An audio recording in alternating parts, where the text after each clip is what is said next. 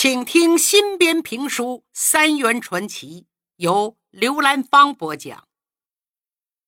大龄女青年黄云裳非常喜欢留学回国的于廷华，已经暗恋多年了。她的闺蜜同学秦芙蓉早就看出来了，也觉得两人特别般配。芙蓉就让自己的未婚妻昊天找。于廷华谈谈，给介绍介绍。昊天也认为这件事儿准成，可万没想到，刚一提这个茬，于廷华就说：“等等，我已经有心上人了。”啊！昊天暗暗吃惊啊，这叫云商知道打击可太大了。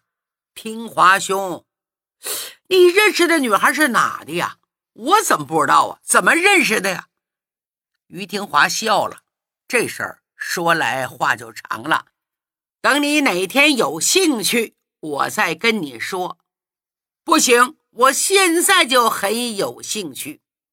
于是于廷华不得不说他的罗曼蒂克史。原来就在于廷华第二次漂洋过海。回到他就读的大学不久，就根据导师的安排，到美国西部科罗拉多州的一个大农场实习。这个农场位于一片无边无根的大草原之中，农场主叫詹姆斯，是美国畜牧业一个颇有名气的人物。詹姆斯的独生女儿叫爱丽丝，今年十九岁，金发碧眼，魔鬼一般的身材，很是活泼开朗。爱丽丝非常喜欢中国的文化，两个人经常在一起交谈，谈理想，谈爱好，谈中国的长城、黄山、美食、中国的京剧。当然也谈美国的大峡谷、黄石公园等等，渐渐的彼此都有了好感。不过当时并没有挑明关系，还是以普通朋友相处。直到于廷华将要离开之前，突然发生了一件事儿，改变了现状。那是一个初冬的日子，草原上突然下了一场。多年不遇的暴风雪，一群奶牛迷失了方向，随着风向稀里糊涂地钻进了终年积雪不化的落基山里。如果不及时将他们引导出来，马上就有冻死的危险。就在寻找引领牛群的过程中，于廷华着了风寒。回到了农场后，一直高烧不退，咳嗽不止，四肢无力，身体很虚弱，下床都很困难。爱丽丝衣不解带地照顾他，夜以继日，喂药喂饭，寸步不离，一连照顾十多天。廷华病好了，于廷华非常感动，然后就。一切就顺理成章了。昊天听完也感动，好啊！但愿有情人终成眷属。可是黄云裳没戏了。哎呀，怎么跟他说呢？不用说，第二天早晨，黄云裳早早就来了。怎么，今天是四个人聚会呀？哪知说着说着，黄云裳突然就问了：“哎，天华哥哥，你的感情问题啥时候解决呀？”啊！昊天和芙蓉互相看了一眼，这丫头还真是哪壶不开提哪壶。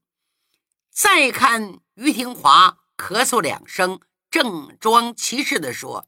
咳 呃，我的感情问题已经在大西洋彼岸瓜熟蒂落了。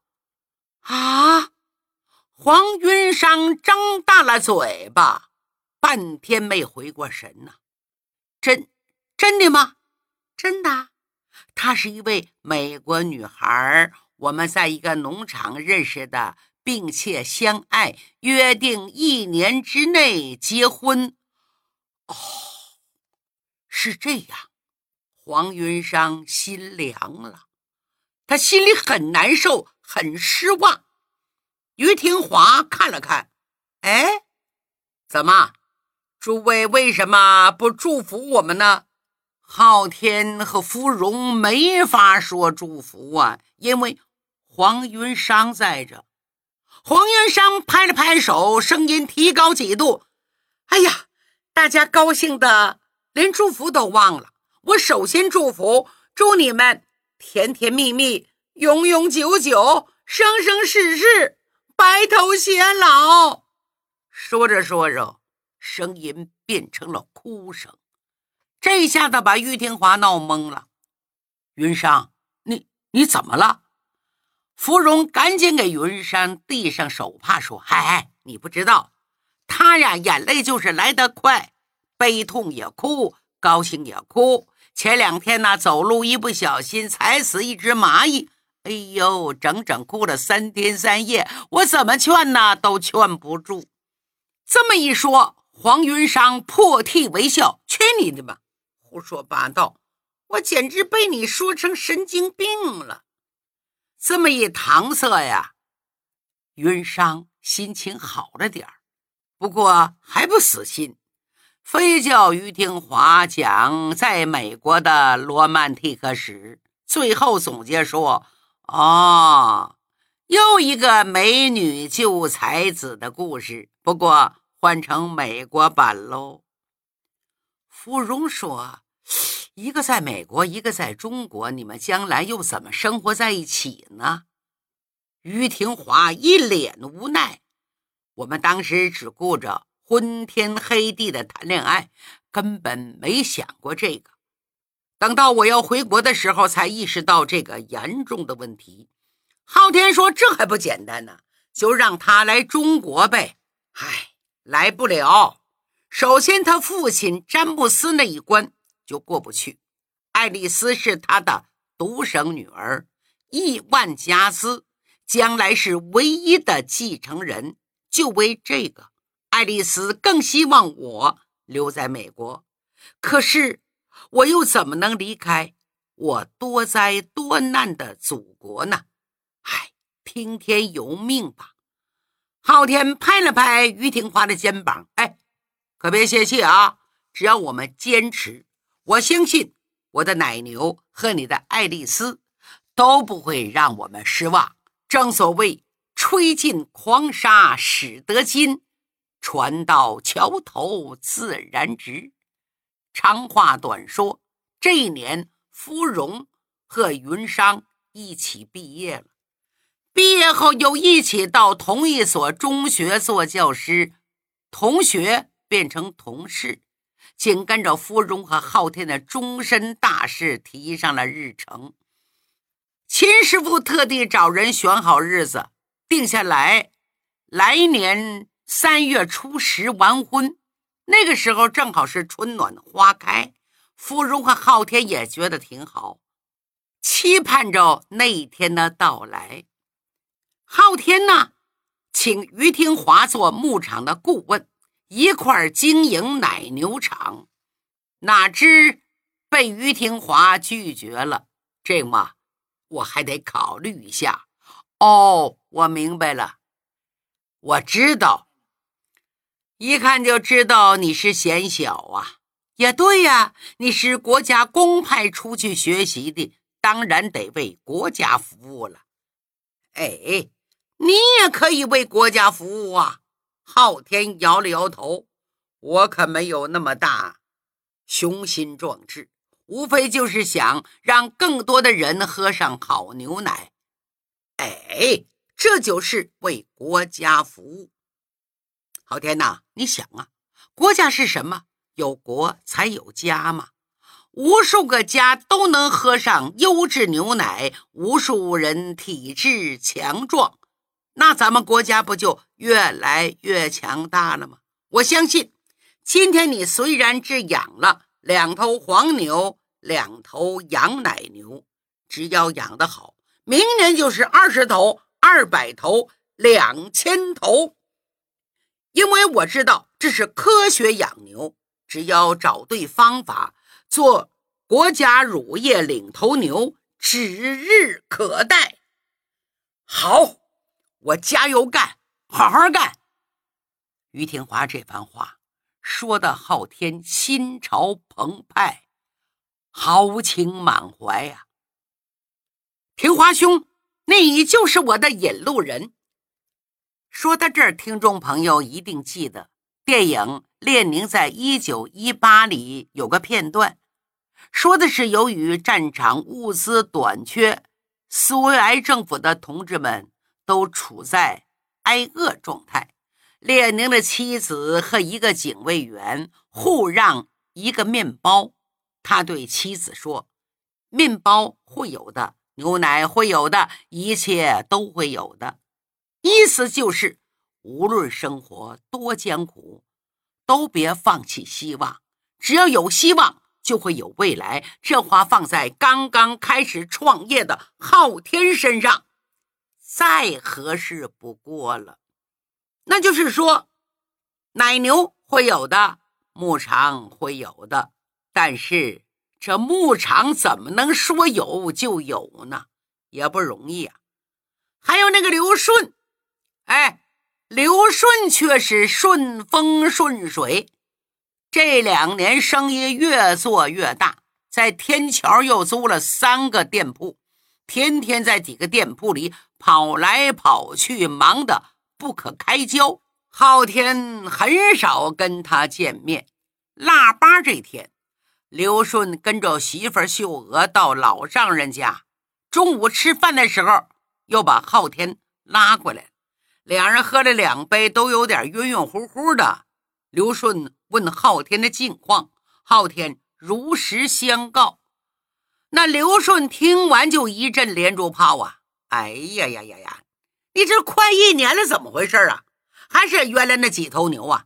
这羊奶牛怎么还不下奶？你看我媳妇儿肚子都变大了，眼看我的儿子哧溜一下子就来到了世上，可是你高级优质牛奶还一点谱都没有。哎呀，我真替你着急呀！昊天说：“我都不急，你急啥呀？着急有啥用啊？饭要一口一口吃。”事儿要一步一步办，行了，你别跟我拽文了。我跟你说啊，我手里这几年做生意也攒了一点钱，我现在就可以帮助你扩大投资，咱们多养几头羊奶牛。北平买不了，咱去上海把事情做大，好不好？昊天一听，把眼睛瞪多大，好啊，我双手双脚。都赞成。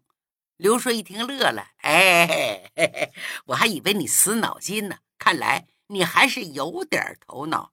那这么着，过几天咱们俩走一趟，赶紧买个十头八头的，开始轰轰烈烈干咱们的事业。等等，你有魄力，一看就是做大事的人。可是这十来头牛去哪儿养啊？我家这小破院也装不下呀！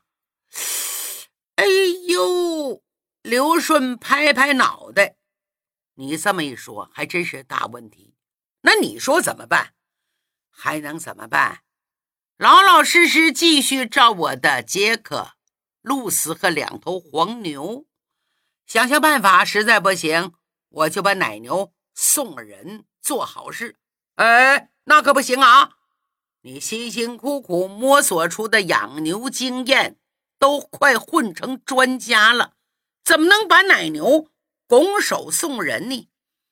昊天说：“这个也得看造化，该是你的就是你的，不是你的怎么都不是你的。”哎，我说你年纪轻轻，怎么说话跟个老头子一样？接我们家那个老爷子。一提到自己爹，刘顺气儿不打一处来。算了，那是疯子，咱还是得做个正常人，是不是？昊天不爱听了，直截了当的说：“你是正常人呐，那怎么过年就没想过去看看自己的亲爹呢？这一下子，刘顺面子挂不住了。哎，我们家事儿你就别跟瞎掺和了。你呀，还是赶紧想想你们家奶牛的后路。我得去陪秀娥去了，回来见啊！说完，噔噔噔噔噔噔噔，一溜烟就跑了。昊天摇摇头啊，看来刘顺和他父亲刘灿元心里的疙瘩是解不开了。按说他不该管这事儿，可是他又不管，谁又能管呢？因为昊天非常尊敬表舅刘灿元。刘灿元对自己和舅舅一家有大恩呐，老人现在不能享受天伦之乐，出家到庙里，他真的能做到来去无牵挂吗？书要简短，马上过年了，昊天也挂着刘灿元，去给表舅送信儿，叫他到家过年。哎。昊天到了无心寺，庙里只有一个小沙弥。小沙弥说：“方丈已经出去两三天了，至于去了哪儿，什么时候回来，不知道。”哎，昊天想，这表舅还真是个劳碌人，大过年的也坐不住。小师傅，请你转告一下，我舅舅回来，叫他到我家过年。哎。转眼就到了大年三十儿午后，王少川带着妻子儿子到姐姐家过年。昊天的小表弟叫王新生，蹦蹦哒哒的，非拉着昊天跟他一块儿逛街。昊天也喜欢这个小家伙，转了老半天，回来买一大堆玩意儿，什么冰糖葫芦、兔儿爷、爆竹、口琴，还个风筝。进来就跟王少川说：“爹，陪我去放风筝。”王少川跟姐姐刚做完菜，不耐烦说：“去去去，我还没喘气儿呢，你这兔崽就折腾我。你表哥不是陪你玩了大半天吗？还不知足？到底有完没完？给老子一边待着去！”咦。王新生一看他父亲凶的，也生气了。哼，我这是给你面子，你还当真事儿了？不玩就不玩。嘿，兔崽子，成精了！哼，信不信我抽你？王少川扬起巴掌，这孩子一点都不怕。你抽我呀？我让我娘抽你！这一说，大伙都笑了。王少川对媳妇儿摇摇头：“你看，你看，你把这小子惯成什么样了？长大还不得翻天呐！”妻子斜眼看着王少川：“瞧你咋咋呼呼的，到底是我惯的还是你惯的？哎，你这一年挣个仨瓜俩枣，不全花到儿子身上了吗？过了年，你连件新衣服都舍不得给我买，我跟谁说去？”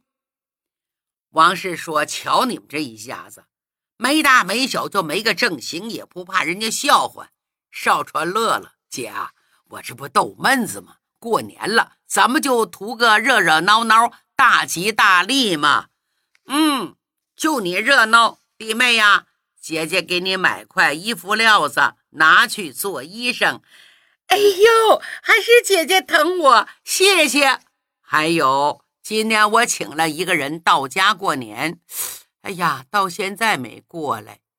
少川问谁呀？表哥呀。哦，你说是灿元表哥。哎，我也有些日子没见了。他一天到晚还挺忙，我就不理解，出家人不知道一天到晚忙个啥。他媳妇儿说。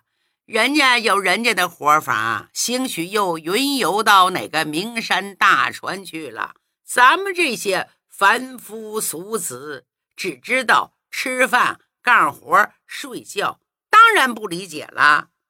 刚说到这儿，在门外传来爽朗的笑声：“哈哈哈哈！我耳朵发热了，是谁在背后议论贫僧？”众眼光唰往门口看，一看刘灿元身后背个兜囊，走了进来。今天穿了一身新僧衣，神采奕奕站在院子中间。表妹啊，你上次给我做的僧衣，我一直舍不得穿，在箱子底儿里放着。今天一元复始，万象更新，我一咬牙就给穿上了。昊天妈感动地说：“嗨，又不是什么绫罗绸缎。”平平常常一块老棉布，也不过举手之劳，有啥舍不得的？今年又给你做了一身，走的时候你拿上啊，可不能老放在箱子底下。阿弥陀佛，贫僧空手而来，走了还有新衣服穿，这一趟收获可太大了！哈哈哈哈哈！表舅，快进屋。昊天拉着刘灿元来到里边。刘灿元问昊天：“你的羊奶牛怎么还不下奶呀？”说到这儿，拍拍脑袋：“嗨，你看我这话问的，产崽儿才有奶。呃，那啥时候会产崽儿啊？”昊天掰着手指头算了算：“哎呀，反正牛的肚子是越来越大，吃的特别多。”显然是为了满足胎儿的需求。按说已经到了二百八十天，二百八十天小牛犊应该来到世上，可就是还没动静。谁知道这露丝怎么了？刘灿元想了一下，微微一笑，说道：“日子算准了吗？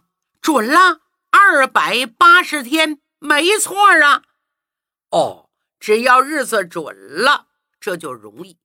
待贫僧略施小计，就许让他很快下崽儿。真的吗？众人闻听大喜。大家都知道，刘菜元见多识广，从来不说空话。他说有办法让羊奶牛马上下崽儿，那么一定有办法。什么办法呢？下回。再说。